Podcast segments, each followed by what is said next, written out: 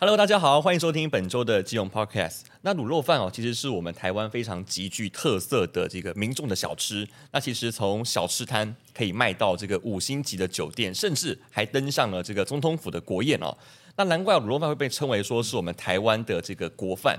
那我们今天呢，也特别邀请到我们基隆在地的这个作家，就是我们的曹明宗老师。老师好，哎，大家好。是，那其实我本人也是老师的小迷弟这样子，因为我本身有在 也也有在 follow 老师写的文章这样子，就是讲到基隆美食，就一定会想起曹明忠老师，因为老师写的文章都非常精辟，而且看了都让人人家觉得就是食指大动这样子哈。老师今天要跟我们分享的就是关于我们基隆卤肉饭的部分。老师，那我们卤肉饭的历史能否跟大家来说明一下呢？因为这个卤肉饭的历史哦，事实上没有一个很明显的一个起点哈。嗯嗯。可是可以确认的是说，它是在台湾这里产生的哦，因为连那个连那个中国他们在排那个饮食的那个谱系哈，嗯嗯，什么？他们里面也有提到小吃卤肉饭，然后他们就会挂号是台湾的东西这样哦哦，所以表示这个东西可能它发源地是在在台湾台湾这个地方，那算是还蛮近代的一个食物了。哎，对，因因为因为我我在日日本时代跟那个清代的文献，我找不到卤卤卤肉饭的这这个。嗯嗯，用词这样哦，嗯、啊，当然我们一般常会说那个肉就切一切去卤一卤啊，对对，很很容易很容易就做出来啊，对。可是它会应该会有一个它产生的一个背景的哈，嗯。那现在一般的常见的说法就是说，可能最早是啊，可能是一些穷人家哈，人家卖那个猪肉摊哈，然后把一些切碎了那个，比如说脂肪啦、皮啦哈，然后那个碎肉哈、血，然后他拿回去，然后就这样卤一卤啊，发现这个很好吃，嗯嗯嗯嗯。但这样卤卤肉饭你要先讲，它跟那个我们讲的空包粉那个卤大块的肉块那个基本上是不一样的，不太一样，对。哦，所以刚刚讲的意思就是说，它可能是人家认为要省钱哈，或者是把一些东西不要浪费，拿来把它煮出来的哈。嗯嗯。哦，当然这是有一个可能性的哈。那另外我觉得比较可能性就是说，我们如果说白饭，你有时候你会嫌太单调，有些商家就会尝试把那些没错一些边边角角的肉哈，然后来来去卤成一锅，然后它搅在饭上。它就会就会让让那个那个饭想显得特别好吃哦。那另外一个因素是米哈，因为米我们人常会忽略掉哈。嗯。这个米应该是卤肉饭，它比较适合浇在我们现在吃的那个叫我们叫做蓬莱米的上面。嗯嗯。就它有一点粘性。对。那如果如果它是我们台湾早年日本时代之前吃的那那个那个叫做我们叫再来米哈。对。那就比较一粒粒松散哦，那个就比较不不适合卤肉饭。哦，这样子哦。所以我推测它的时间或许是战后吧。对。就是米种改良了之后，对对，就是这种蓬莱米已经很流行之后，嗯，哦，然后可能商家为了让那个白饭不要让太单调，对，然后就用这样做。那当然后来会加上不断的改良了哈，嗯嗯，不然卤的话里面可能需要，因为我们讲的需要大量的猪皮。对，哦，然后就熬出那那个胶质，嗯嗯，啊，慢慢就有人会越做越精致，越做越精致这样，嗯嗯嗯。我很喜欢看那个店家的那个卤肉饭的那一锅东西，是是是，那一锅东西据说是从来都不太会去洗这样子，就是说哦，那是传承下来的 一个一个味道。然后你会看到说，哎，它上面有会有浮一层这种薄膜胶质油脂，就是把它形成一个薄膜，哇，看起来好好吃。因为卤卤肉饭基本上是不能太油了，嗯嗯，啊，那那那一层好吃的东西，它就是就是那种。胶质这样，胶质的部分，嗯、所以所以它那个胶质很重要，所以有人有人常会特别再加一些那个呃猪皮下去卤哈，嗯，因为胶质会化掉，所以你有时候看不见。啊。我我们常去五星饭店哈，那个自助餐里面都有卤肉饭嘛，对，然后里面他们总是做，我觉得总是做不好吃，原因就是就是在在他们的那个胶质太太少，他们有的就用一个碎肉切切，然后绞绞肉切切，然后用那个电锅这样弄弄，这样嗯，哦，它里面没有没有胶质嘛。嗯啊啊，那然后那个胶质，因为它煮到化掉，你你看不见了，嗯，所以你以为以为没有，对，其实那个背后是用那个用猪皮是把把那个胶质熬出来这样，吃起来才会嘴巴会粘唇，这样他们叫粘唇，粘唇，对对对，就是让整个唇都会被粘住的感觉，是是是是。我小时候吃卤肉饭，我有经历过卤肉饭一碗是十五块钱的那个时候，但是现在好像要大概二十五块，那你还太年轻，真的。老师，您那个时候是多少钱？我记不得了，我记得。五块钱有吧？哇塞，这么便宜！对，五块钱，哪对，因为我我我还记得以前庙口的肉羹才两块半，哦，有有印象。这很这很早期。我我小时候就我从国小就开始吃卤肉饭，就很开心。卤肉饭再再配一个蛋，一个中餐就结束了。你是就十五块是？十五块，十五块，十块。十块还是三五年之之前的价格哎，嗯嗯，因为基隆的卤肉饭很厉害哈，基隆卤肉饭很很竞争哈，对，他说一一直保持很低价这样，嗯嗯，大概三五年前才才十五块，后来涨到二十块，后来后来再涨到现在二十五块这样。了对，现在好贵哦。二十块你跟其他先生比还是很低的这样。嗯嗯，还是算便宜的。对对。那我我曾经问天下老板说，为什么这个卤肉这价格都基隆的卤肉偏低了？对啊对啊？他说因为很竞争这样。嗯嗯，竞争。然后他们大概认为说，我要用卤肉饭来吸引你进来，很便宜嘛哦。对。你吃卤肉的人通常都会在叫肉羹啊，叫什么什么之类哈。对，笋丝、油豆腐、肉肉羹。他他主要他主要是说很很竞争。这种卤肉饭确实，我我觉得比例蛮高的。如果你以庙回来算哦，那个那个比例来蛮高的。我我以前写过一一篇文文章，叫做“十步之内七家卤肉饭”哦，嗯，就是就你如果站在那个庙口的那个前面哈，那路路上哈，庙入口前面路上哈，圆桌内的十步的距离哈，就有七家卤肉饭这样，而且里面有一些是有有差异性的这样。但刚刚讲的就包括我刚跟你讲的天一香，对。哦，还有那个光复粥羹，嗯，还有你讲的那家。那家那个猪脚这样，这些卤肉饭店家他或许不是以卤肉饭专卖，就是说我卖顶边错，我也附个卤肉饭。对，他有些会藏在一些里对一些里面。很多卖汤的，他认为说很多人都吃汤，然后就会吃一碗卤肉饭这样。对对对，才会觉得吃饱这样。是是，老师，那呃，大家好像经常对于卤肉饭跟肉燥饭好像有点迷思哎，他们的差别在哪边呢？这个是一个卤肉饭，就是我们那个我们北北部的说法了哈，大概在。台中也是也是这样的说法了，台中也是。然后在大概在台南嘉义那边，他们他他们的那个我们的卤肉饭，卤肉饭主要是我们就是想说把有肉有一点切碎了哈，嗯嗯嗯，然后他们就叫霸寿本这样，在台南哦，这是一个名称的差异。嗯，那内容上面的话，我们北部的哈，比比如比如说你你说我们台北有名的那个胡须张，对，胡须章哇，那卖好贵，它它都会皮质。带点肉这样，对对。那如果是台南的肉燥饭哦，他们大部分是没有肉的这样，他们是取那个猪的那个背后的那个的那个脂肪哈，嗯，带皮的脂肪一层猪猪背肉哈刮下来，然后他们切的比较比较大块，嗯，啊那个通常是是没有带肉的这样，这样。其实这这两个是两个一个一个最大的差异这样，嗯嗯嗯。然后然后在你说卤肉饭到了台南哦，对，他们卤肉饭就就是就是指我们北部的空霸本，就是有一一块肉去去去卤出来的。哦，这样子哦，对，所以卢卢万在台南那边，他的意思就是我们北部的空空霸棚这样。哇，有这么大的差异，名称上了，我这有点吓到，名称上的差异这样。因为我其实，在台南当兵，但是我们我竟然忘了去吃他们的卤肉饭，我只吃他们的牛肉汤而已。牛肉饭就就是我们北部的空霸本这样。老师，关于那个卤肉饭的吃法，你有什么样的一个推荐吗？我知道以前网络有看过夫妻为为了闹离婚的原因是他，嗯，他先生给他吃那个卤肉饭，然后跟他说你不能，你不能搅动这样啊，哦，要要要，好像一一口一口吃哦，这样哈。那这个这个是一个美学啦，我我觉得就像我们吃咖喱饭哦，对对对，你你你是要就这样一口一口吃哦，还是你要把它全部搅搅起来再嗯嗯再吃哦？我个人是主张那个，就是说不要把它不要把它搅在一起了，嗯哦，不过这里面又关系到说他为什么要给它搅一起？他他是说因为他卤肉饭汁淋的不够多哈。所以它它变成下面那个没办法渗透到下面的白饭，对对哦，所以说它这个我把它搅一搅的话就比较好这样了。嗯嗯。所以有时候你你如果说诶，像基隆的卤肉饭，有时候你可以跟老老板说，用力给他让它打没这样，嗯，让它打没就是汁淋多一点，点嗯嗯，这样你或许就不用去搅，不用去搅动它这样。啊，是是是，好吧，那我们。我们庙口最有名的是那个，就是天一香嘛。天一香有名是因为它当然它很好吃，然后它的位置最多。对，它店它隔壁还有。对，它还隔壁住的位置，它它是庙口能够提供的位置最多的哈。然后它的历史也很也算。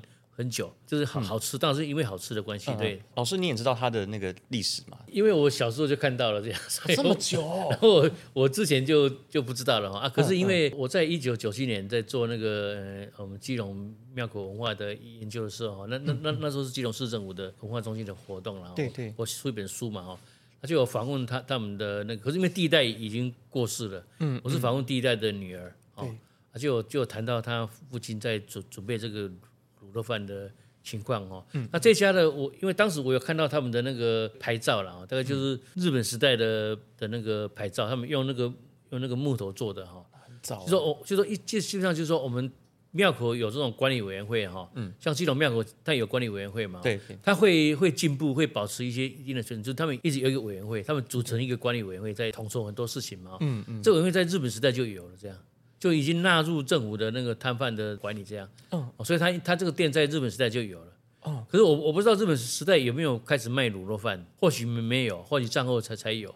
可是店的时间是很早，他他以前可能卖肉羹，卖那个提拉米苏或或或等等其他的东西这样。哦，哇，哎，这真的是很宝贵的一个资料啊！对对对，是是。哎，那老师，那我们既有这么多的那个卤肉饭，那你有没有推荐一些比较具有特色的一些卤肉饭？我觉得基隆庙口的那个卤肉饭有两大派系，嗯。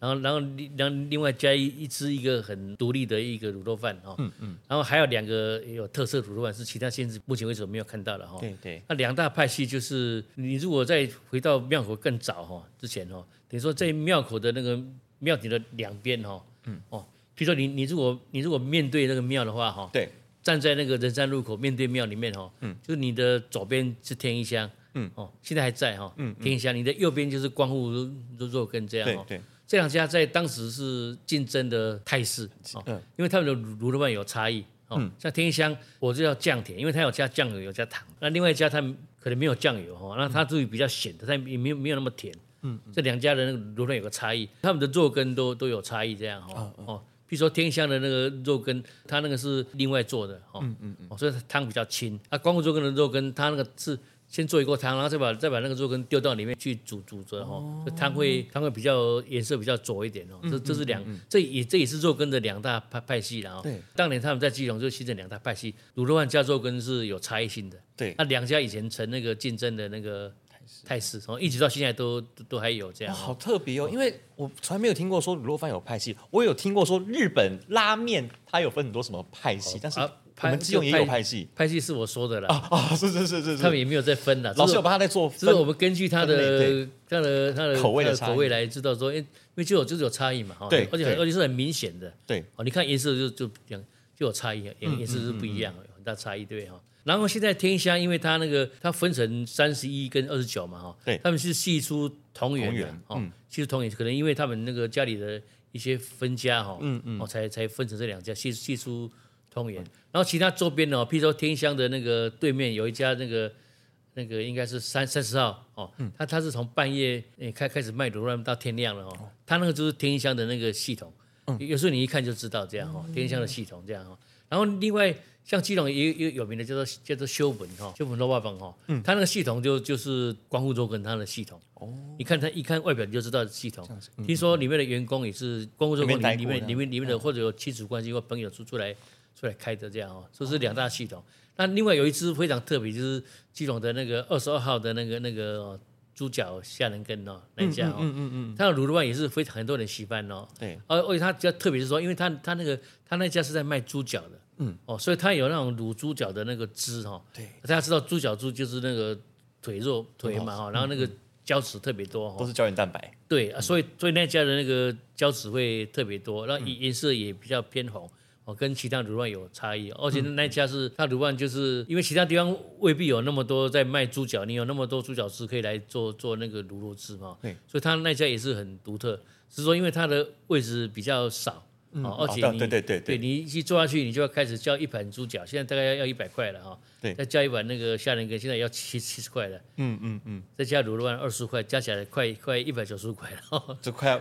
一顿快要两百块这样。对，所以有人如果想说，因为有人吃卤肉饭是是想说是为了为了体验那个感觉，不用花太多钱哦，他就大概就不会去那家，因为坐下来就要花花花一百多块才嗯才吃得到哈那个那个卤肉。不过我觉得他们这店家也很有脑袋，就是能够想到说我把卤猪脚的汁，然后把它哎弄一弄，也可以变成一碗卤肉饭这样子。是是是，对对，这是他们的特色。当我想吃肉的时候，我就会去吃那个那个猪脚。然后另外两个比较特色，我在其他其实没有看到了。嗯嗯。就是一个大概是一九九零年代哈，在也在基隆庙口哈，嗯嗯，他那时候我有访问过他哦，他来他他就觉得，因为他喜欢吃羊肉，嗯，啊，可是他觉得好像基隆人这里很多卖那个卖那个卤卤肉饭的东西，对，你知道卤肉饭这个东西被他后来形成一个文化哦，嗯，以前在那个爱斯路前面那段有一家卖素的哈，他也有卖素卤肉饭，哦，因为那家全部都是都是卖素的素菜，然后他会把庙庙口的每一种东西都做成素的这样。哦这么厉害，比如什么根啊、素的啦、素的。啊，卤肉饭它就是不要用做而已嘛哈，然后它里面会有酱油的，然后一些一些那种香料是一样的哈，嗯嗯嗯，啊，它可能用用豆子来。豆皮什么来来来代替，来代替，然后它就是差不多的卤包啦。对，就是素卤肉饭，就是那家那个卖羊肉那家哈，比我店前面那家哈，他说他喜欢吃羊肉，所以他就试着把那个羊肉哈，他一样做成那个羊肉羊肉的肉羹跟羊肉的卤肉饭，对啊，然后他就他就试着哎把那个羊肉那个脚哈。同样有肥肉嘛，哈，对对对，切切切，然后然后然后去去去卤。那虽然不是很明显，可是他一直到现在到现在也我已经已经三十几年了哈，嗯，基本上生意都还在这样。他一家很厉害，因为我觉得他做到了就是这个行销学里面的那种产品差异，你知道吗？就是哎，全全基隆市就。就我在卖属于羊肉的肉，我我在其他地方我也也没有也没有看过。然后另外一个就是他有享受到用享用用到我们基隆的那个红糟这样哈，哦，红糟，因为我们基隆有很多那个是属于福州人留下来的一种调味料叫红糟哦，这样子哦，比如说红糟红糟就是一种糯米再加加红曲菌去酿酒哈，嗯，把酒过滤掉剩下的那些渣啊，那些渣如果拿你给它腌肉哈或腌鱼的话哈，那它。吃起来会，那颜色会是一个天然染色剂，会让那个颜色变红，然后又又有那个酒的香气。我们基隆最常见的就是说，我们基隆的红烧肉有没有？市场有红烧肉哈，有，还有红烧鳗根有没有？哦哦哦，对，红烧鳗根那个都是错字这样哦，因因为烧跟那个糟哈怀疑啊，他们都写错了哈。嗯，其其实其实红，你知道红烧的定义就是酱油跟糖嘛。嗯，啊，他那个不是，他那个就是红色的啊。对，是他那个就是用红烧腌过。可是因为糟子他他写错了，他都写成烧这样哈哦，像仁爱市场那一家红烧肉生意非常好，每天这样切切的哦，那个就是那个就是红烧肉腌出来的哦。还有我们基隆有名的那个红红烧肉圆，对，我一直很好奇为什么霸丸里面那个肉会是红红的？你你有没有看到一点红红的吗？对啊对啊，就是那个肉有先用红糟腌过这样腌制过，所以它你就会看到看到一点红的。我们基隆还把红糟这个用到牛牛肉面这样，这么厉害？哎，像像那最有名的是那个。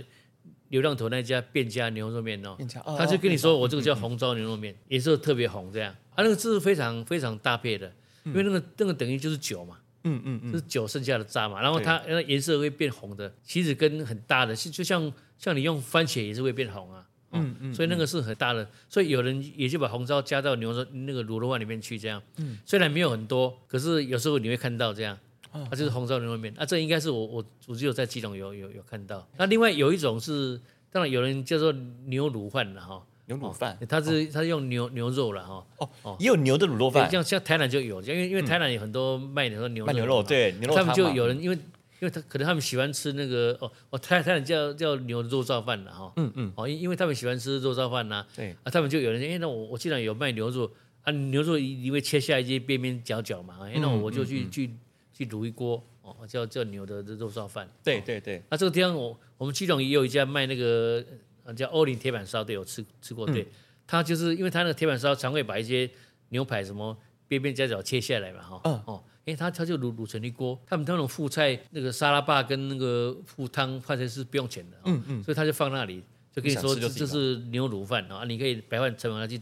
教他那个牛肉卤卤汁，嗯嗯啊，这这也也是一个一个特色的。哎，我觉得他们都很会充分利用他们的食材。我我觉得这个起源都是基于说这个卤卤肉饭的这种吃法哈，就深入我们的那个民民心哈。对，才会有的时候呢，我试着用羊肉来做，哦，我我试着用牛肉来做，哦，大概是这样的。我觉得我我刚刚光是听到说哦，卤肉饭的这个起源，它可能它可能有可能是用一些比较。不好的一些边边边角料，然后到刚刚老师又说说关于这个红糟，就是拿一些他们酿酒剩下来的这个酒酒渣子嘛，然后拿去拿去入菜，就觉得说我们台湾人就是特别的，就对于呃剩余的食物，对于剩余的食材来说，其实是特别的珍惜这样子。对，没错。然后另外，我觉得我们基隆的卤肉饭的坦白说比例蛮高的啦，我我觉得是蛮高的，就是说或许跟我们基隆。早年那那种，比如说很多很多码头工人啊，哦，很多工人对不对？哈？需要。然后码头工人他是需要，首先他需要工作体力，他要吃饱，嗯，哦，然后吃饱最快的方式就是里里面有油脂这样，嗯嗯嗯，哦，油脂，然后他香啊，他不用花很多钱，嗯，哦，他可能一碗饭不用很多肉，对，不是它里面的肉里面有大量的油油油脂，嗯嗯，可以补补充它的热量，然后又好吃又便宜，这么一个。每家店都会一个定一定要卖一个卤肉饭的。对，哦、像我我在访问田一香他的后代啊，我、嗯、我听到他讲说他他以前他第一代的哈哦，那他都他都有交代说，哎，你如果看到有你应该老拢改朋友了，就是、嗯嗯嗯、就是工人来哈，你你你饭盛盛多一点哦哦。啊，然后那个卤卤肉汁浇多一点，嗯。哦，因因为知道他们可能辛苦，不是很有钱，对，可是他们需要吃饱一点，嗯嗯，啊就就就给他多一点这样，有好有人情味哦，是是是是，嗯嗯，这是基隆，我发现我们基隆庙口夜市这一块的这些摊商啊，就是跟我去其他地方的夜市都不太一样，我觉得我们有自己，就是我们很就很单纯，不会像说其他的很多有很多重复性的食物，就是有些。比较知名的其他的夜市，就是他们可能哦，今天流行什么，然后就很多摊位都一起卖那个什么东西。那我们基隆就没有，那个是基隆的一个特色了哈。嗯，因为基隆是应该是到目前为止台湾那个保存那个哈，等于说庙口小吃的原原型哈。嗯，然后最大的的的一个代表性这样。对，你然后当然你你要用那个老老庙口哈，就是仁山路那一段，嗯，大概有七十几摊这样，他们编号有有编到大概七十号这样。嗯嗯，所以如果以用这块来为为主哦。它这里面每一家都是六七十年的历史，哎，很久，很多都是都是做很久，它这个都是经过时间考验的，你知道吗？对。为什么这摊可以卖那么久？因为这里这里生意那么好，如果他他没有客人，他一定会想换这样。嗯嗯。哦，不然生意那么好就就浪费掉了嘛。哦。所以然后他每一摊能够做下来，一一定他背后哦有他的支撑，他已经经过时间的跟顾客的，他的产品已经经过考验，他已经经过时间的那个那个顾客的考验，所以他会形成这几种这种庙。然后它不像台湾很多新市，像我以前去市里夜市或者去红甲夜市，我都不知道那个夜市在哪里。我说你看那么大，对，你到底夜市 在哪里？这样，啊，这种这个集集装哎，它中间没有穿插在卖卖衣服的哈，没有没有，我们一摊接摊，然后还有这这就是说很少重复这样，嗯嗯，哦，我们就很少重复，对，那有有时候台中有时候夜市整条街卖的都差不多这样，多对，它这里很少重复这样哈，没错，因为因为他每一家都会找到他的点。嗯，哦，我认我认为这个卖这个可以让他获利最大，然后他就会一直做。当然可惜说有时候店还是没没有办法、啊，可能像像我几年前我就基隆有一家那个卖那个润饼的哈，哦润饼啊啊。啊，我就是他因为听听说是夫妻吵架，然后就就就就没有做了哈，我就有点可惜这样哈。然后还有一家像他几个月前那家那个倒墙根哈，嗯。哦也也收了，我也觉得也可惜，因为那个其实那个都是有饮食的。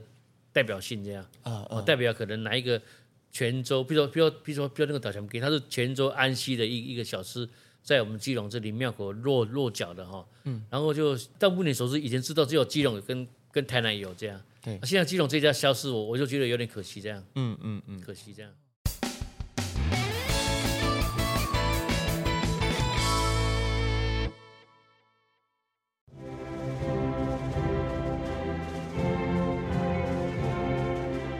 台湾头看日出，拥抱爱。民国一百零三年，基隆市元旦升旗典礼就在城际转运站，五点三十开放入场，六点三十由基隆爱乐合唱团带领大家欢唱国歌与国旗歌，让我们一起用热情澎湃的歌声迎接新的一年。基隆市政府社会处广告。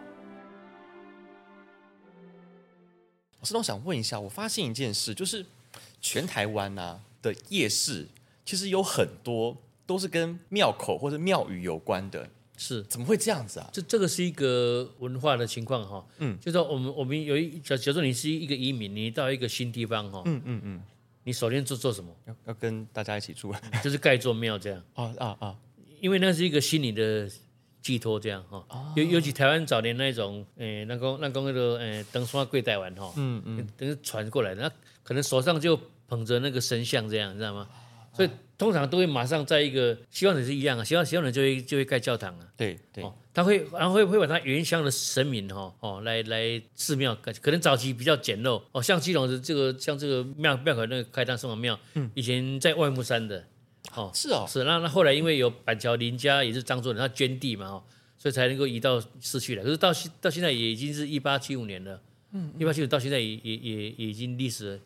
已已经历历史很长了，这样哈。然后这个一个庙这里啊，它首先就会成为一种信仰中心，嗯，然后开始有人来来这里可能交易交易哦，对，拜拜交易哦。然后后来开始有人，因为有人人有人的地方就会有人气嘛，嗯，他有人气就有人来做生意嘛，还有可能我可能有人挑担子来来庙口前面卖嘛，哦，可能卖个小吃，因为这里很多人啊，对对对，啊，慢慢就开始聚集，啊，有的摊位就固定下来，嗯，通常最早都是在那个庙点啊，在庙的周边前面开始做，然后慢慢开始扩散。你看基隆，基隆人，基隆这个就是这样啊，对，从那个庙前面开始几摊，哦，那个这个这个在日本时代就形形成了哦，在那个庙点庙的周边，嗯，前面那个广场的周边的哈，嗯嗯，然后然后哎，然后开始拓展到仁山路，对，对不对？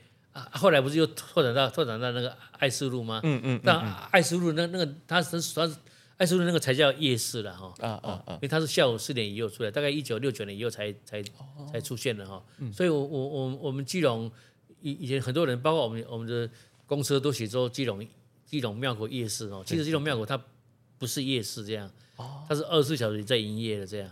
哎，对。它不是晚上晚上才出来的。对对。它那里根本就是从深夜到凌凌晨都有了。对。全年无休的，你你过年吃年夜饭，你也也可以去庙庙口吃，这样都会会有人卖。因因为为什么？因为有有很很多是他他是用轮班制的，哦哦哦，可能好像天香以以前天香以前曾曾经是轮大轮三班，也天香有一有一阵子哦是二十四小时营业，你没看过说卤肉饭二十四小时营业的，跟便利商店一样，对，他二十四小时营业的哦，轮三班。后来后来大概几年前他没有做了，他他说因为半夜找不到人这样，嗯嗯，半夜找不到人要要来要来。顾顾半夜了，不过他现在也是，他现在晚晚上大概卖到十二点，然后早上大概八九点就开始卖了。哦哦哦。所以他也是有卖那个烧一天烧多少时间也都都有都都有开店这样。嗯。那有有的是同一家，那，有的是可能晚上有另外一家来哦卖不不一样的东西。对。哦，所以他一直都有，一直都有，所以他基本上你不能说他是夜市。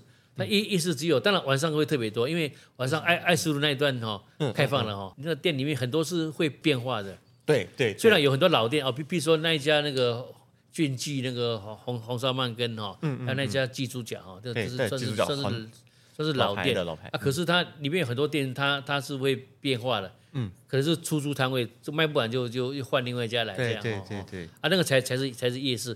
那所以基隆庙口很特色，说它有除了有保存。传统的这一部分哈，对，就属于人生的这一段。他爱思路的那一段也是跟着跟着前台湾在走那个流行的路线。如果有什么新现在流行的小吃，你在我们基隆的那个庙口附近的爱思路那一那一段也可以也也可以找到这样。老师，那我们那个天一香卤肉饭，他卖的那个卤蛋啊，好像也不太一样哦。是是，这个是因为我们在一般看到的那个卤蛋哦，除了台南之外哦，台南有人用鸭蛋。大部分都用鸡蛋这样，对。那天香它还现现在目前就是天香还保持用鸭蛋，诶，三十一家跟二桥他们都都是用都是用鸭鸭蛋，都是鸭蛋鸭蛋。鸭蛋的好处是在哪里？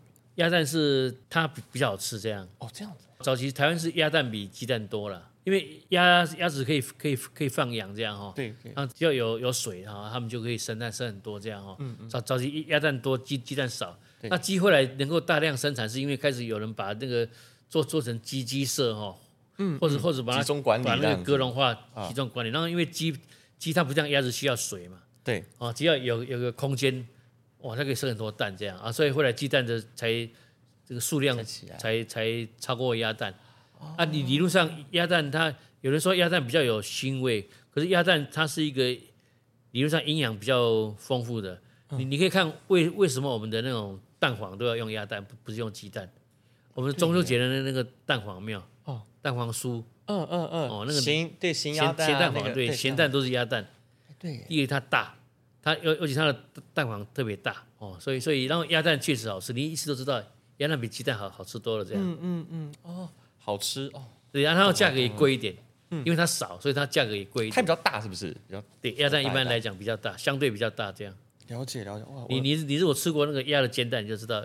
鸭煎蛋比鸡的煎蛋好吃多了。老师不说我不知道，因为我好像我记得我以前在台南有吃过另另外一种蛋，他要说鹅蛋是不是啊？就是鹅蛋哇，那个那蛋鹅鹅蛋应该更少见。那么大，但是那个我觉得那个没那么好吃。现在理理理论上是因为鸭蛋哦，因为现在鸭蛋它不像超超市有人专门把它在卖嘛，嗯，超市就会标标示那个日期嘛，对，所以我我买我在超市买鸭蛋我很放心的，我我都看日期。对对。那鸭蛋现在一般都是在那种杂货店这样，嗯。那早点它没有日期，所以你就不知道它那个是放放多久，放多久了。嗯，如果新鲜的话很好吃，可是如果它放很久了呢，那我就不敢买这样。嗯，所以我也是不不不太不太敢买鸭蛋。啊，除非那个老板跟你说哦，就是今天刚到的，怎样怎样哦，你你你才敢买这样。对，哦，反反正我们台湾几个月前缺蛋的时候，嗯，就我我就买鸭蛋啊，哦，很好吃啊。哦，我在这边也跟大家分享一个很有趣的小故事，就是因为刚刚老师有去讲到说关于卤肉饭的起源，那其实哦，在过去就是民国一百年的时候哦。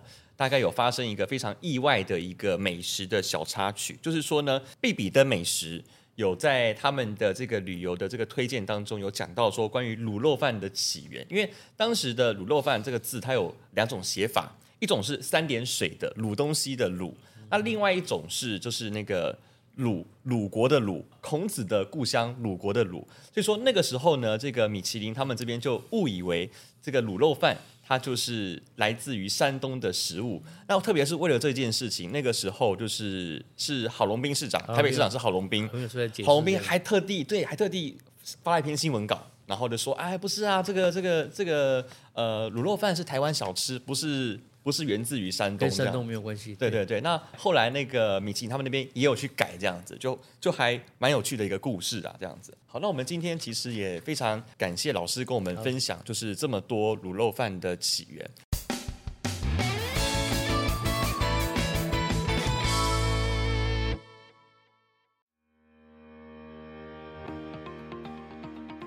时至今日，基用的卤肉饭早已发展出自己的特色。在价位上仍是相当亲民的小吃，基隆市政府更积极推广在地卤肉饭店家，推广基隆卤肉饭王者争霸活动。